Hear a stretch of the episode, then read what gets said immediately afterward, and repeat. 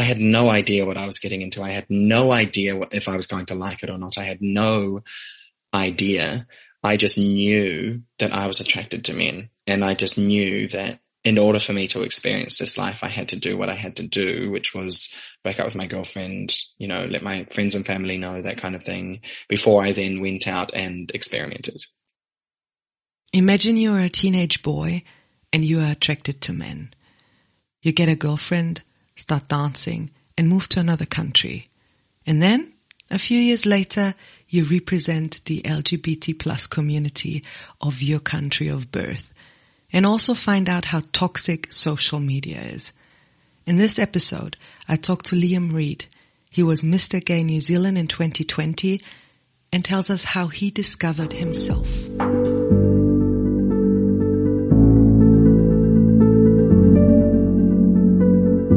This podcast brings you stories from and about people who stepped into the unknown. Stories about fear, uncertainty, the illusion of security or I don't know. Let's see what it will be about.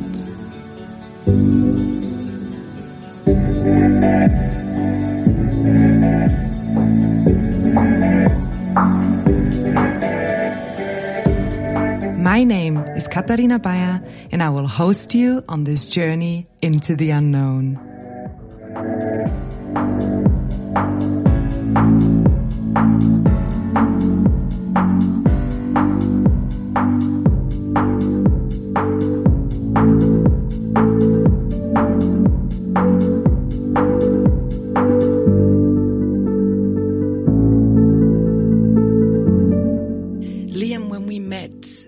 First time in December 2015. I remember you were this shy ginger guy who was just on his way to Australia together with his girlfriend.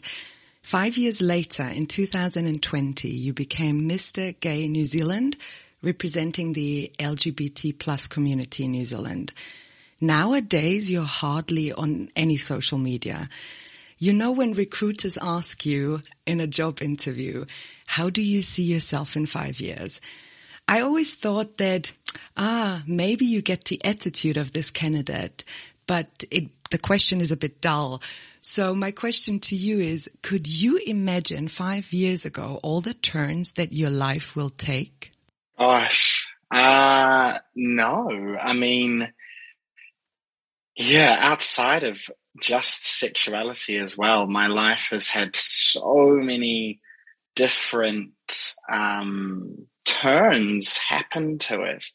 Um, as you said, I went to Australia five years ago with my girlfriend as a ballroom dancer, and I was working in a uh, in the hospitality field, managing a fine dining restaurant.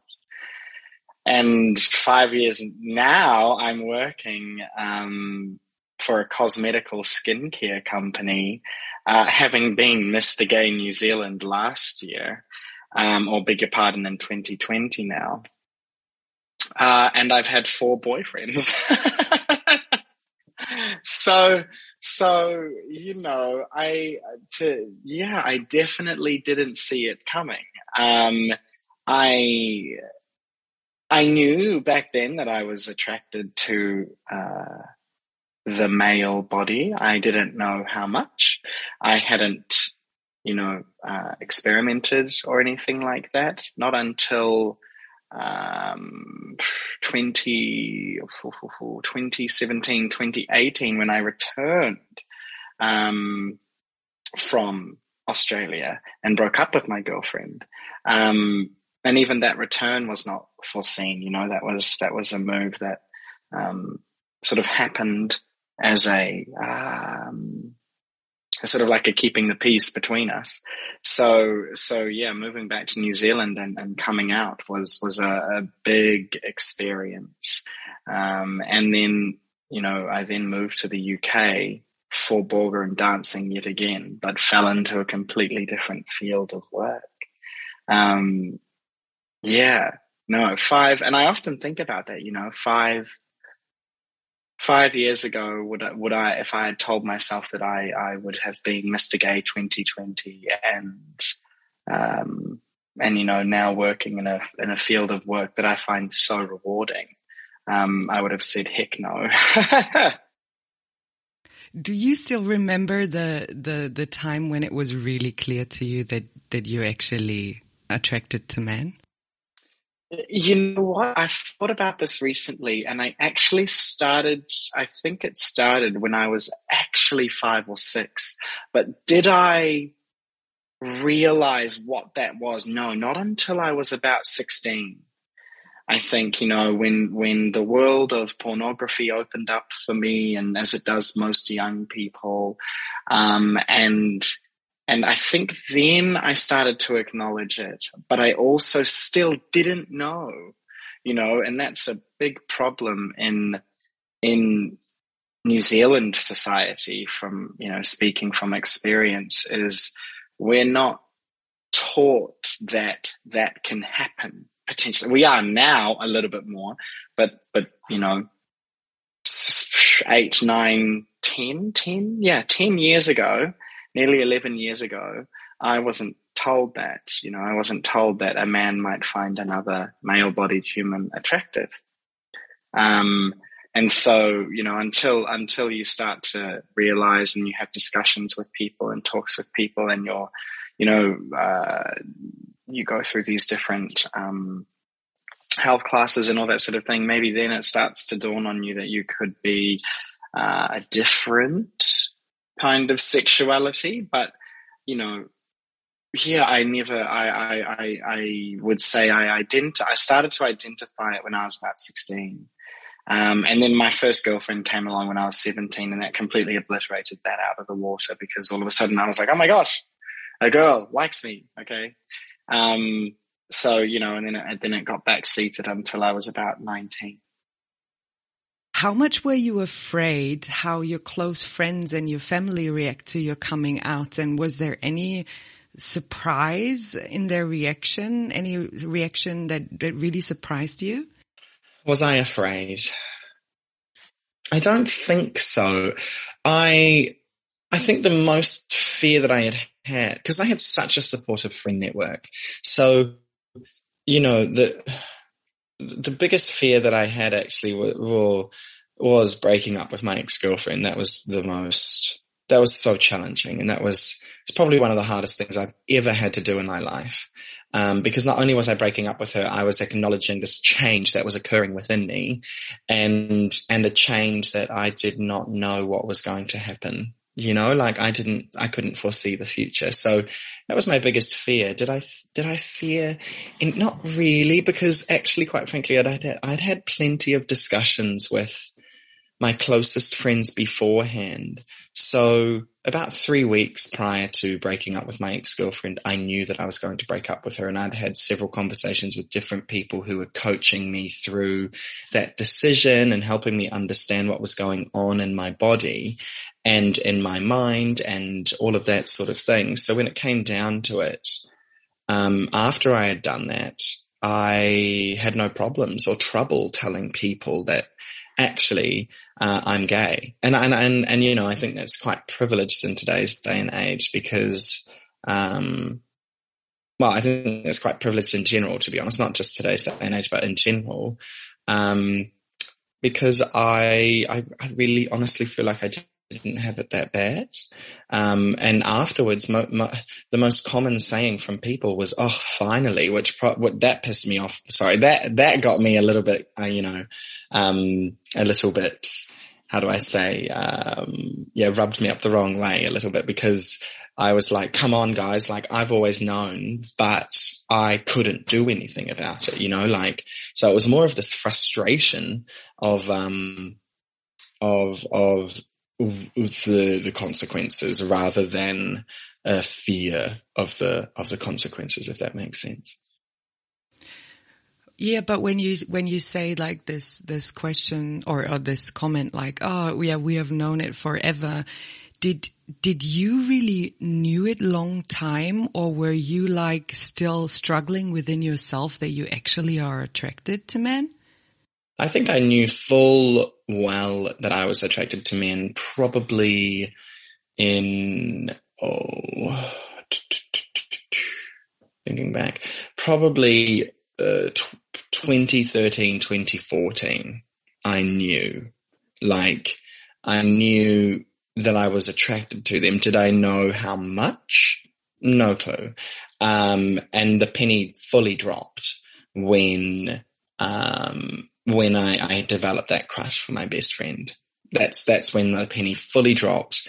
And I was like, okay, yeah. So yeah. And, and, and quite frankly, it, the penny was very close to dropping probably you know, God, I would say maybe even one and a half to two years prior to that moment.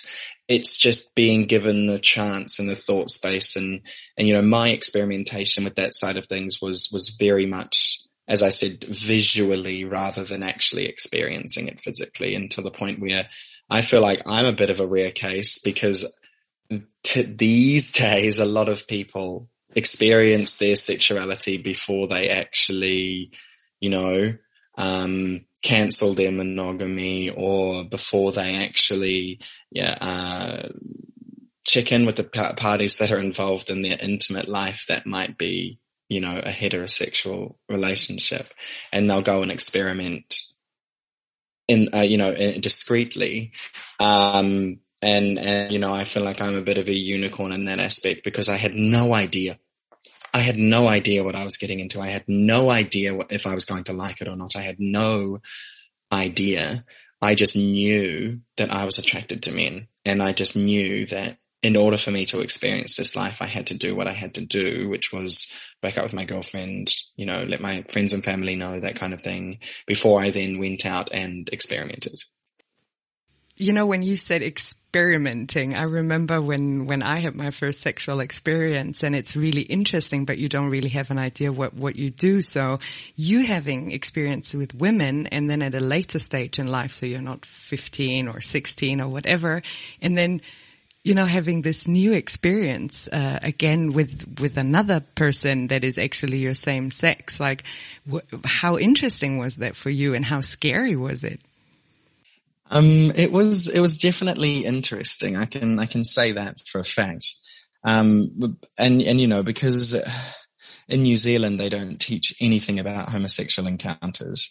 And in fact, I can remember vividly, you know, very vividly, uh, our health teacher, we, we, our health teacher went away on annual leave and we had a relief teacher come in. Um, and this was when I was 15 or 16, you know, so when sexual activity really does start to pick up, uh, for young people, um, because hormones and whatnot.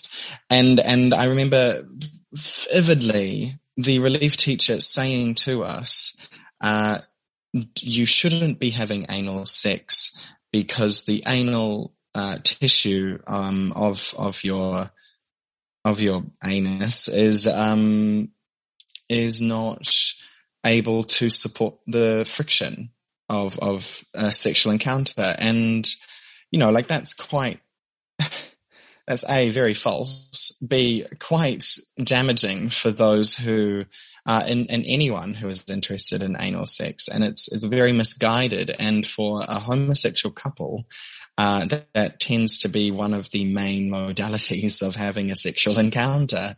So for me, my education came from pornography.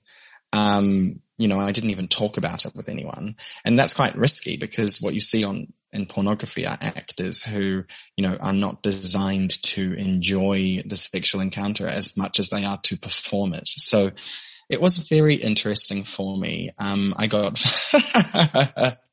I got very high praise.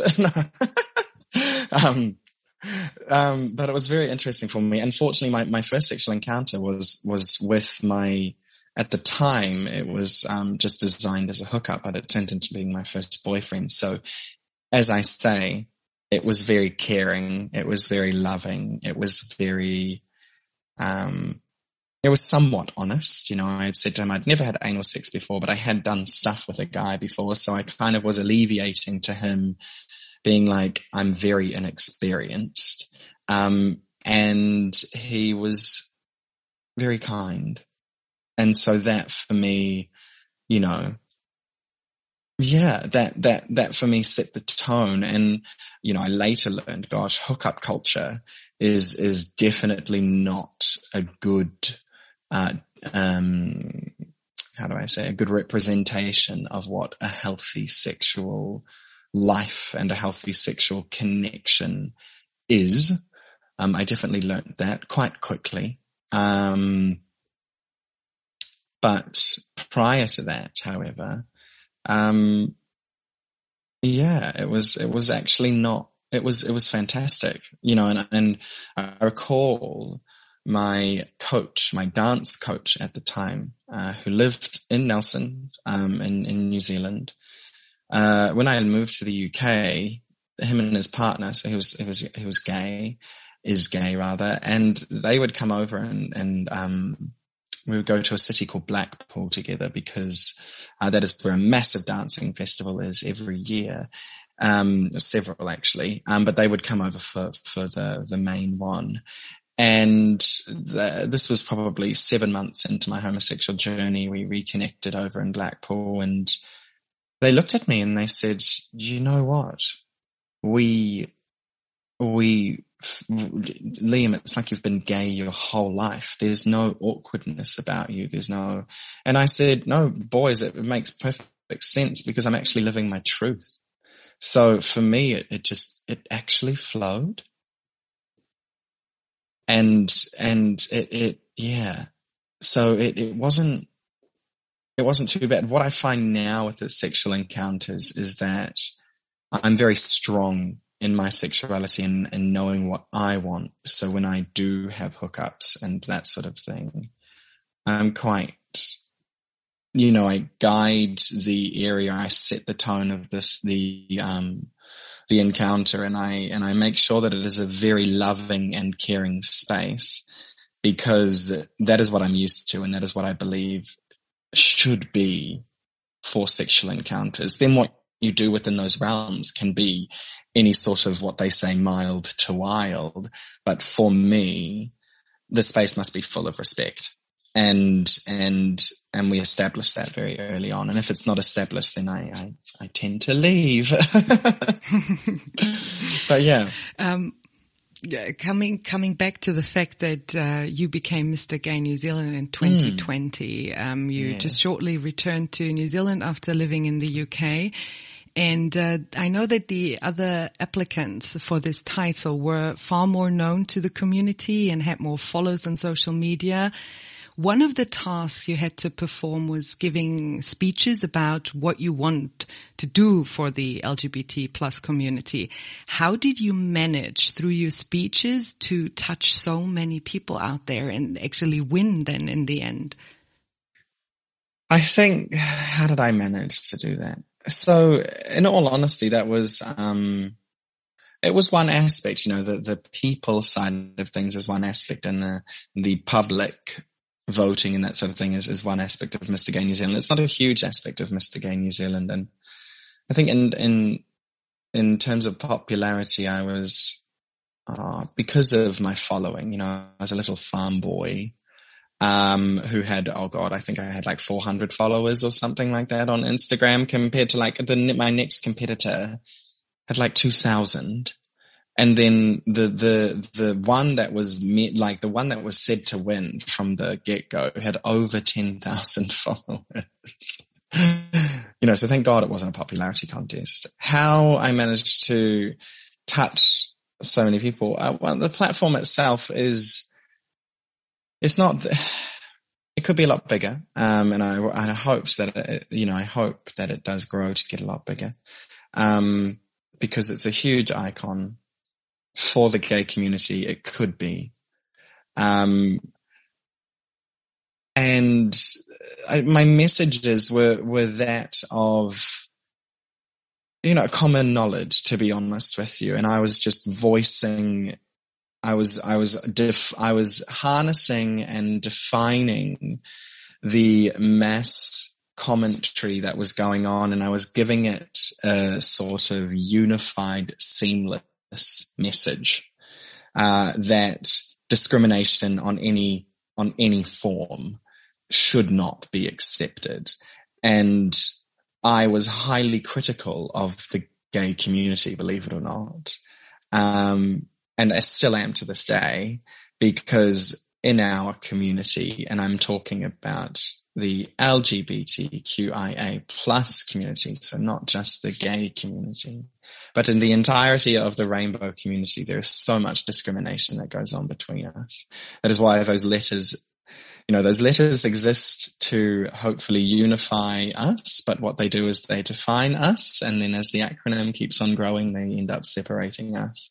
And then you find that the, that the L's don't, don't, you know, have certain, you know, certain far radical, um, feminists don't actually like transgendered people and it just gets very, so I was, my message was, sort your shit out because quite frankly, we all need love.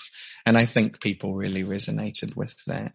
Um, because my, my, my message till this very day is if there was a hell of a lot more love present in people for themselves and for others, and not love in terms of gushing over people, just acceptance, respect, you know, the, the basics that are, the things that I think are basic and fundamental. If they were more present, then half, if not more of the issues that we face uh, as a community would be eradicated and the other half would be far less uh, quarrelsome to deal with.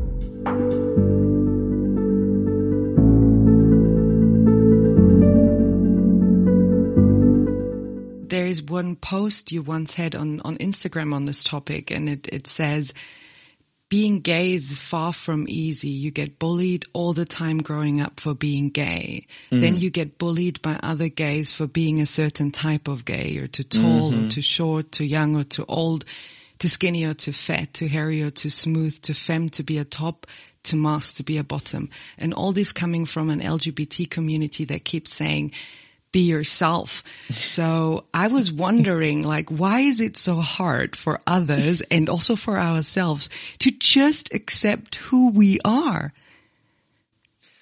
We're not taught to in mainstream mm. life, you know, and, and what I find quite inspirational is most of my friends nowadays, when I look back to, you know, hearing their family stories or growing up with them, they are the families that were accepting and were very encouraging, you know? And I, yeah, I, I think we, we are so judgmental of each other and I, I actually genuinely believe that people don't quite know how to accept themselves, some, and those perpetuate on to others. And I think, I think what it is is fear of the unknown, which is a human trait, quite frankly. Um, and that human trait, when you see, when you're used to seeing people a certain way, you know, if we talk about from from New Zealand, we always reflect on New uh, European culture and how European culture um, is so much more in touch with their emotions, in particular, you know, uh, Italian culture, French culture, that sort of thing. Whereas when we look at men in New Zealand, uh, that is definitely a problem here.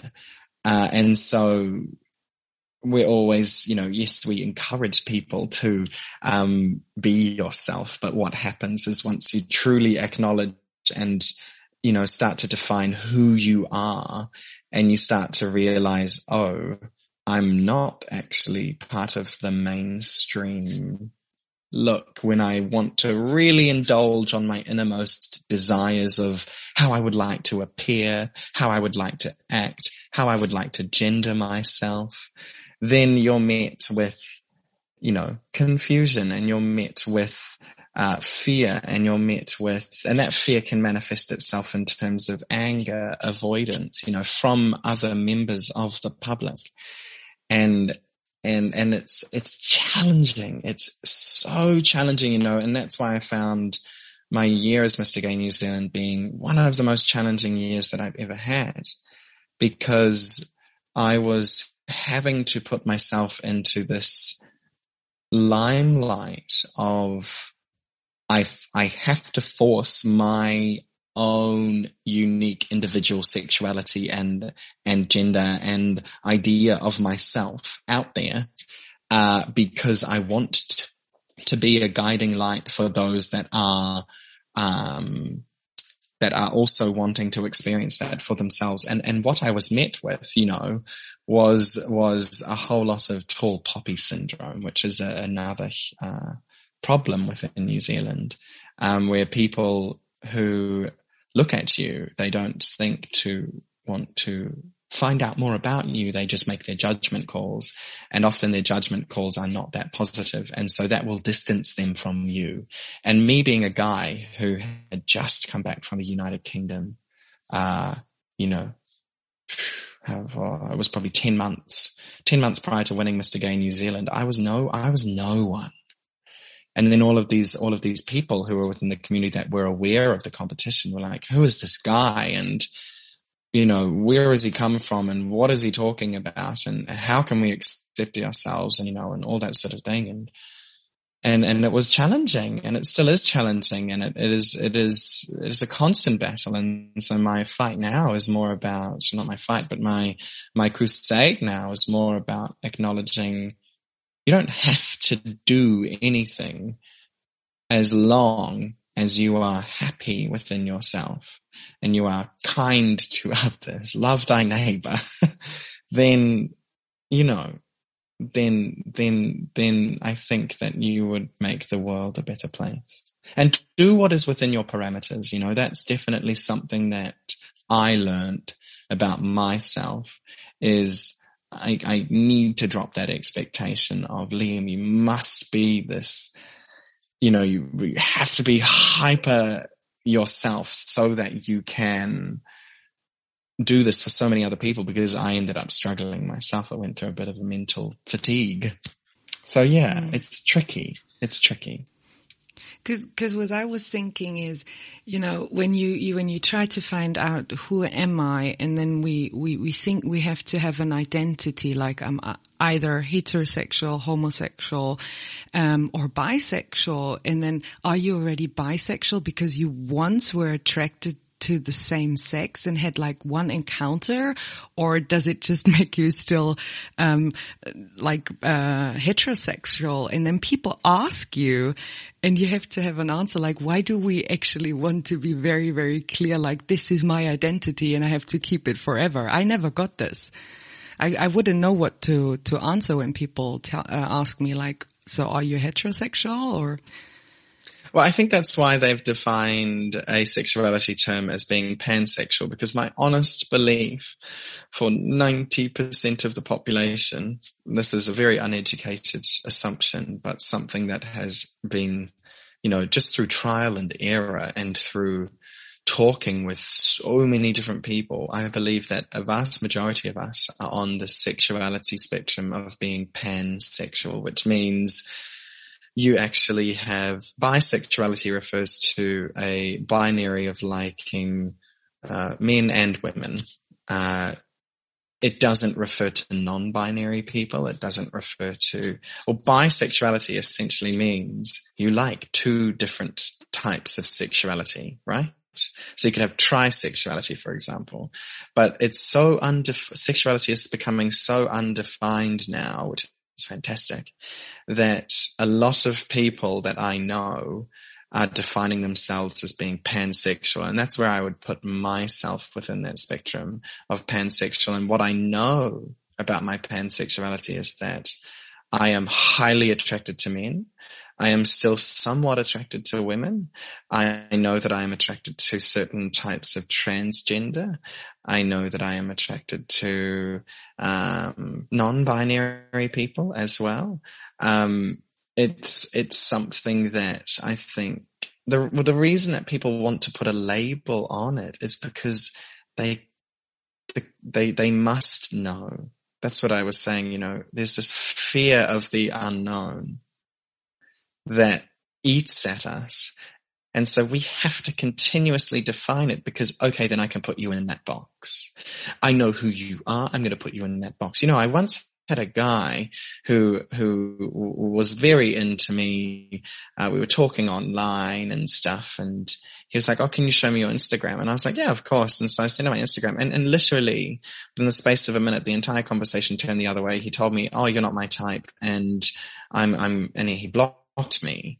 And I was so gobsmacked and shocked. And when I looked into it, like, and I thought about it, I thought my Instagram is so hyper feminine, hyper queer, not just feminine, but queer that he, he was threatened. You know, he was threatened by his own sexuality being and rather than actually trying to get to know me as a human being. Uh, and I've had that encounter quite a few times where people have looked at my social media and they've gone, Oh, I don't want to get to know you because, da, da, da. and I'm like, well, A, that is your loss. But B, social media has no represent, there's very little representation of who I am as a person. Um, I want to come back to the social media uh, thing uh, topic in in a second, but a mm. question before that because when it comes to about knowing yourself and knowing your identity, I mean this is self development, and what what what was striking for me is that self development for me is like detangling oneself. It's like a ball of wool that you untangle into a long single thread. Can can you tell me what what do you do in daily life or or what or what did you do to find out who you really are? What was your process well, my ball of wool, Kate, has many different random strings and so, it's not um, just one. it's not just one, no. But what I do to unravel that, um, in my day to day now um, I have a journal, which I'm somewhat slack on using, but when I got into journaling, it was like I was uh, being my own psychologist because I would write down my, I'd write down the good things about my day and I'd write down three things that I wanted to change about my day. And, and they often referred to what I would call trigger points, you know, things that triggered me into feeling uncomfortable on a varying degree of mildly uncomfortable to, oh my God, I never want to experience that ever again. And I would write about those. And then I would, once they're offloaded off of my brain, I would then also write down my solution for them. And I found that it was such a great process of being able to unravel my ball of wool. Um, because I was, I was answering my own questions. That's what a psychologist does. When you sit, there, they just ask you questions. They'll give you tools in order to process. But fortunately, I've got one of my closest and dearest friends is a psychologist and listening to how she you know, how she talks about anonymously, of course, talks about her clients and the advice that she gives her anonymous clients. Um, and the odd thing where I've, I've had to put up my hand and say, help me. Um, and to also having my own personal psychologist and being highly in tune with my own body and what I'm aware about what's going on. Um, I found it was a great practice. And even if you're not or don't have any of those things or or a different combination of those things that I've just mentioned, those support networks. I think it's a fantastic place to start because the worst thing that you can do for yourself is go to sleep with a full mind. And so I found journaling really good at the end of the day probably left it a bit too late, you know, so I was always falling asleep while I was writing it. But I remember waking up in the morning feeling so much more clear headed.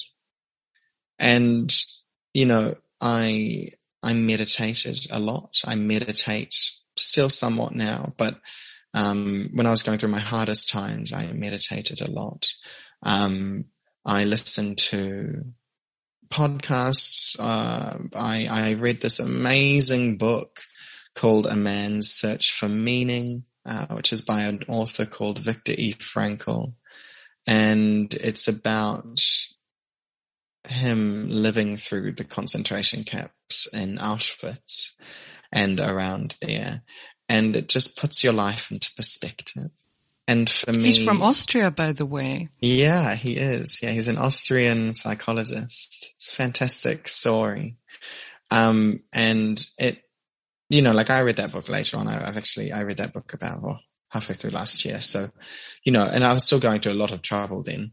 Um, but it really helped me put my own life into perspective. And that's what I think. If you can find things to put your life into perspective, practice gratitude, find the things that you actually are happy about with your life. And, and it might just be one thing, but my God, cling on to it. Let it grow, you know, the aim, if I think you, if you can go to bed feeling happy, you know, I think that's, that's a pretty bloody good achievement for the day. Um, I'm yeah. so happy that you mentioned uh, journaling because next week I'll have an interview with a lady who really brings this into business and and mm. writing down your thoughts, your fears, and and uh, helping people with sleep um, problems as well. Because journaling yeah. is really an amazing tool. It is so amazing. Like, you know, it is, it is so amazing. And I feel like, you know, it should really honestly be considered as effective as going to the gym. It, it, and, and, and, it, and it should be practiced as frequently as people tend to want to go to the gym, you know, at least three yeah. times a week. Um, but ideally daily, you know, journal and it's, and it doesn't need to be an hour. You don't need to, you don't need to come up with, you know, the, the longest freaking explanations about your day. If you've had a good day and you don't really have much to write about, you just say you've had a good day. If you've had a bad day and you don't want to write about it that much, just do that. You know, do what makes you feel comfortable. But I also really encourage people to capitalize on your good days. Don't just make your journal about your bad days. Make it about your life because it's, it's going to help increase your vibration. It's going to help you understand when you, if and when you decide to read back through your journal. It's the, it's a life process. I'm going to sell my journal. Like I'm def, once I finish my journal, I'm going to freaking sell it because I guarantee that a lot of other people are going through very similar modes. And, you know, we're all energy at the end of the day and they're going through very similar modes of different, just different styles. And yeah, relating is such a good tool. Um, you said before you shared that uh, there were people who looked at your social media and had a, let's say, a very clear image for themselves um, who you are. I I recently posted some things on Instagram uh, about insecurities and fears that I have, and quite a few people reached out to me and said, like, "Oh, we we didn't expect that you are insecure about things." And I'm like, mm-hmm. you know, um, yes, there is so so much stuff like different versions of us. Like I was asking myself, who am I when nobody is, is, is watching and, yeah. and how, and that people, I'm so happy uh, when, when people share some insecurities because sometimes you're like, oh, they have the, the, the, the same, uh, thing. And then you want to get acknowledged for posts that you make where you put so much effort into it. You, you personally, I mean, you're a known person and you shared quite a lot of private things on social media. Yeah. And, uh, some, some months ago, I, I saw that you're almost not posting anything anymore. Can you mm. share why you stopped, um, using Instagram and what your, what your take is on, on social media in general? Yeah, absolutely. I have a very, um, I have a very bleak view of social media. Um, and, and bleak meaning, um, not, not the most positive view of social media. Uh, and here's why. So it's a, it's a tool designed for control. Um, how it controls you is some very clever human beings have realized that humans um, are very envious creatures.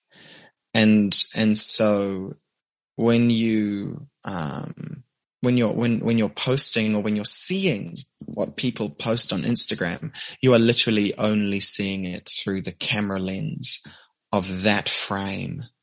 That is literally it. And, and I remember last year I had this very vivid experience of, um, and the only experiences that I have are vivid, clearly. um, I had this experience where I was at a festival and these three young, and, and there was this big, you know, pit of people dancing and going crazy, you know, and it was, it was fantastic. But the very back I was sitting at the very back with my friends who were just taking a bit of a breather. And these three young girls, I imagine, I assume they're quite young. They looked like they were 17 or 18, or to be at the festival, you had to be 18. So they looked like they were 18. They looked like they were having the most boring time of their life, like they were moping around and just not really enjoying themselves. And then the middle girl taps the other two girls' shoulders and they both look at her and then they see that she's holding her phone up in front of her face and they all go into this beaming grin and their entire posture changes to, oh my God, I'm having the best time of my life. And then you see the flash. And then literally two seconds after the flash, they all huddle around the camera and they go, oh yeah, it's good. And then they just go to dropping down and moping again. And I was like, oh my word, the universe has literally shown me the toxicity of social media. I the I can only post about the good things of my life. I have to tell everybody about the good things of my life, and it's it's just such a toxic uh, experience because what it should be is celebrating your own life. What it turns into being is how shit is my life compared to others, and and I just don't believe like I've met people who are very strong mentally uh, and and say to me, you know, I don't care what other people do. My Instagram is for me, and that's fantastic.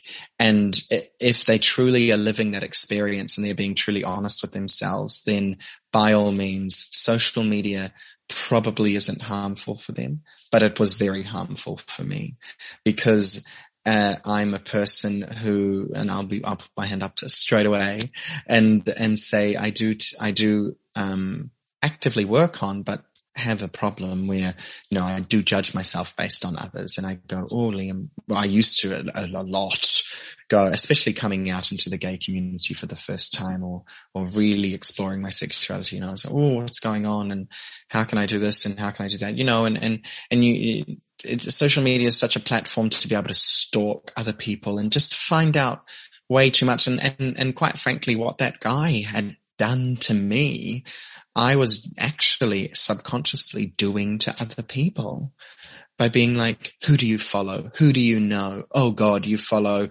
80 of my followers. So, you know, and they're all gay and they're all very good looking men. So you all must have slept together. You know, that's a common thought that is rife throughout the homosexual community. And I just, yeah, I, I got, I realized it wasn't healthy for me and I stopped. And that was the best decision I've ever done for my life because what I see after that now, looking at how other people are on social media, um, literally my friend the other day made a post and I watched her make the post and I watched her take time to write the caption and put and correct the photos and the images and then and then for the next you know hour they were analyzing oh who's liked it? What have they said? I've got to reply to this i've got to and it's such a it's such a demanding effort on your time for very little to no reward or the reward that you do receive is very fleeting you know, I, I remember having such a terrible day one day last year. Uh, and that's what actually propelled me to getting a psychologist this particular day. It was Halloween. It was Halloween last year. And I was walking home and I felt so shit and so alone. The most lonely that I've ever felt I think, in my life. And even though I had friends, you know, you just, you just couldn't shake the feeling of loneliness. And I put up this post on Instagram and literally within about a minute, I had over a hundred people like it. And this is for a person who had a following, I think of back then it was about 1500 followers, you know, and, and having, having, having a 15th of you, I didn't put any hashtags or anything like that up. It was just literally pure followers. It was a, it was quite a promiscuous photo of myself and I had a hundred people like it within a minute. And I, and uh, the immediate gratification that I got from that was like I had no problem left in the world. It was like I had, I, I sniffed cocaine you know, it was like, oh my gosh, my, my dopamine levels, my, everything was like, ah, and I, I thought, geez, Louise, Liam, this, this is not healthy. You, you need help, my friend. and and that's what propelled me to getting a psychologist because because I thought shoot I can't be relying on this tool that is so unforgiving and so uh, hit and miss you know it's it's down to who's online at the time to to to liking my photo um yeah so I gave it up I'm I'm I'm very thankful that you share this because what you said with this instant gratification, yes, on the one hand it's this instant gratification, but on the other hand it's this judging yourself and comparing your life to others. Um, that, and then you do it before you go to sleep, right? Instead of journaling. And then you go, go in bed with this feeling very lonely and boring and, and not having this amazing life. And when you wake up, you're also checking your phone and you know you're yeah. not being it's it's a lack of presence in yeah definitely in your life. And and by leaving social media and I still have my Facebook and actually recently I had to reinstall my Instagram too because I wanted to get a couple of photos off of there. Um and and unfortunately with Instagram's settings you have to leave it active for a week before you can take it down again and so I thought, ah, let's see what's going on in my social. And you know what? Within within literally five minutes, I had that anxiety feeling come up, and I had that I had that feeling again of FOMO, fear of missing out, and judging other people's life. And I thought, my gosh, you know, like this is just it, it's definitely not healthy for me to be on that app, you know, and, and some people may say, well, you just got to get yourself into a stronger headspace. I seriously challenge anyone to get themselves into a strong enough headspace where they don't actually give a shit about what other people think of them because I, I, I think those people, you know, are psychopaths. or they fall on a spectrum of some description because we all do. Uh, well, I know for myself and a lot of my friends, we all have certain insecurities. Um, yeah. You mentioned already that uh, you're a ballroom, ballroom dancer. Yes. And with dancing, I think it's very, very funny that like you take uh, three steps forward, two steps back, some on the side. And a bit of a cha-cha-cha. yeah. and actually it looks good then. Yeah. Um, but uh, did you, did you learn anything from ballroom dancing when it comes to adapting to circumstances and leading or, or giving the lead to somebody else? Is there anything that you you really learned from it? Yeah, I learned to respect women from a very young age. Um, you know, it was one of the greatest things that I think uh, uh, you can do for your child growing up is teaching them how to dance with other people. Because making physical connection with other people in a non-sexual way, but it's still quite intimate and close, is some of the best ways of being able to get comfortable with yourself and comfortable with other people. Um, and so, you know, I was always, I was all, because my dance, you know, the woman has to put in so much work to being beautiful with their makeup and their hair and their dresses and stuff. I was always the first person to get out of the car and to take their clothes and everything like that and, and walk everything in because I just literally had to put on a tail suit and a bit of bronzer and a bit of gel in my hair, you know, like it's so easy. Um, so, so that's the first thing. It taught me how to respect women, but in general, it just taught me how to respect people. It taught me how to, it taught me how to have a good posture in life. And, and, mm. and it started physically because posture naturally is physically, but now that I look at it or growing, you know, growing older, I, cause I'm so old, um, growing, you know, getting older, I, I definitely know that having a strong physical posture has actually helped me mentally because it, I stand tall, you know, and, and I stand proud of who I am.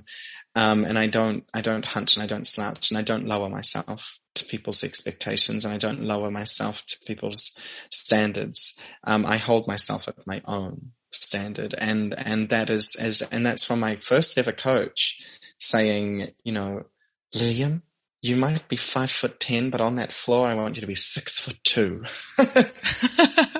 and I was like, yep, okay, thanks, June. um, and you know, it's very true. You know, if you, if you hold yourself in, in, in an esteem and be proud of yourself, then, then, and that, and that's what ballroom dancing taught me. It taught me, it taught me to, about myself a lot. It taught me to, it taught me a lot about sensuality. It taught me a lot about my sexuality. It taught me a lot about um, how I like to physically connect with other people. It taught me a lot about uh, energy exchange between myself and between me and other people. Uh, it taught me about the human body. Um, it taught me how to respect it um, through me not respecting it. um, it taught me a lot. Ballroom dancing taught me a lot. Yeah. I have three last questions, Liam. Mm. The first of the three ones is, what is your biggest fear? Fear of dying alone. Mm, yeah, I'd say, I'd say, and when I say fear of dying alone, I mean fear of never, because I'm single at the moment, fear of never having that spark again with mm. someone, you know, that, that intoxicating, loving spark. Um, I think that is, that is one of my biggest fears. Um, you know, I think, I think the other fear is, is being on my deathbed and, and, and not being happy with what I've done in the, in the world. And, and so that drives me to, to make sure that I'm fulfilling myself at any point of time and not doing it for other people, but always doing it for myself and making sure that if I choose to do something for somebody else, I'm doing it for myself. That's what, mm. so that's how I try and alleviate that, that fear, I guess. But I would say those two. That, that's so, um, that's so, um, um, responds to me or, or resonate, that so resonates with me because this, this fear of regret and this fear of dying alone in the sense of we see so many opportunities that we have out there and we also see it uh, like what we said before on social media and gives you sometimes a vision how it could be. And then you're like but my life isn't that way. Yeah. So i, I really resonate with this. Mm. yeah um, there is uh, the second uh, question what are you currently doing that you still don't know how it will turn out? Oh, quite a bit. My job. Um, my job is definitely something that I'm currently doing that I don't know how it's going to turn out. And that's because I created it. Um, I work for a skincare company and we are in a massive growth phase and it's so random, but so exciting and so undefined, you know, like I've managed to find something in my life that, that is a, that is work that I love. So it doesn't feel like work. Um, what else am I doing? My dancing, you know, like that has, that has taken a sidestep at the, at the moment. Um, and, and I recently had a phone call with a very trusted psychic of my friends and she said, in six years time, Liam, she didn't know anything about my life. And I truly, honestly mean that anything about my life. She said, in six years time, Liam, first she, she questioned me and she's like, are you, are you a performer? And I was like, yes. And she said, are you, are you a dancer? And I said, yes. She said, do you sing? And I said, oh, in the shower, but not professionally. And she said, okay, well, in six years time, you're going to be given an opportunity and you could do it now, but it's, it, it's better then and it's going to come along and you're going to take it. And it's going to mean that you're going to be on stage performing again, Liam, because you truly need to be doing this in your life. And, and, and that is, that is exactly it. You know, like I, I, I feel like those unknowns are things that I need to be doing in my life because that's my gift to give. Mm. And, and they are very much, I don't know what's happening. I don't know when and I don't, I don't know where, you know? Yeah. Um, the, the last thing is, is a lesser question, but, um, thing I want to ask you for. I have a book in my hand where I wrote quotes down that really have a meaning for me. And I will th- flip through the pages and you will just say, stop at a certain page and we will find a quote together. And what I want you to is that you just uh, comment with the first thing that comes up when you listen to this quote. Okay. So I'll flip through the pages and you say stop. Okay. Stop. Do you want to go left or right? Left. And there is three quotes on the left side. Do you want to have one, two, or three? Ooh, I'll go with the middle. Two. Okay. So the quote is from Paulo Coelho. Mm-hmm. Don't waste words on people who deserve your silence. Sometimes the most powerful thing you can say is nothing at all. Oh, brilliant. Absolutely brilliant. The power of silence is so effective, especially when you are overwhelmed and you don't know how to respond. Um, so that's the second part of the question. Ballroom dancing also taught me that. In fact, the Paso Doble taught me that. Silence is key. Uh, it is as powerful as noise, uh, if not more so. Uh, the first part of the question, don't pay mind to, or the quote, it is so true. And we spend so much time. I'm a, I'm a, I'm a, I used to be a classic example of chasing those that did not want to be chased. And, and what that meant though is that I was actually neglecting my friends, the people around me who were actively giving me love. I was wasting all of that energy on other people who, who didn't want it. Hmm. And, and I think the moment that you can realize, oh, they don't want my energy. I'm going to start giving it to A, either someone else who deserves it and wants it, or in fact, I'm going to just redirect it at myself. The paradigm starts to shift and you start to realize, oh my God, you know, you, you, you start to, the, the, the world opens up for actually what is good. You're no hmm. longer focusing on what is, is the negative. So I love that quote. That quote is spot on for how I run my life now.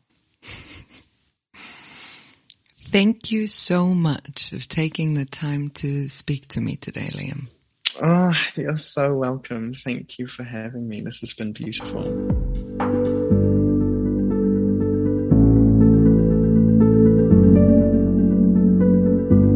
If you like this podcast, please follow me on Facebook at podcast into the unknown or on Instagram into underscore the underscore unknown underscore podcast. You can listen to this podcast on www.intotheunknown.at, Apple Podcasts, Spotify, or wherever you get your podcasts from.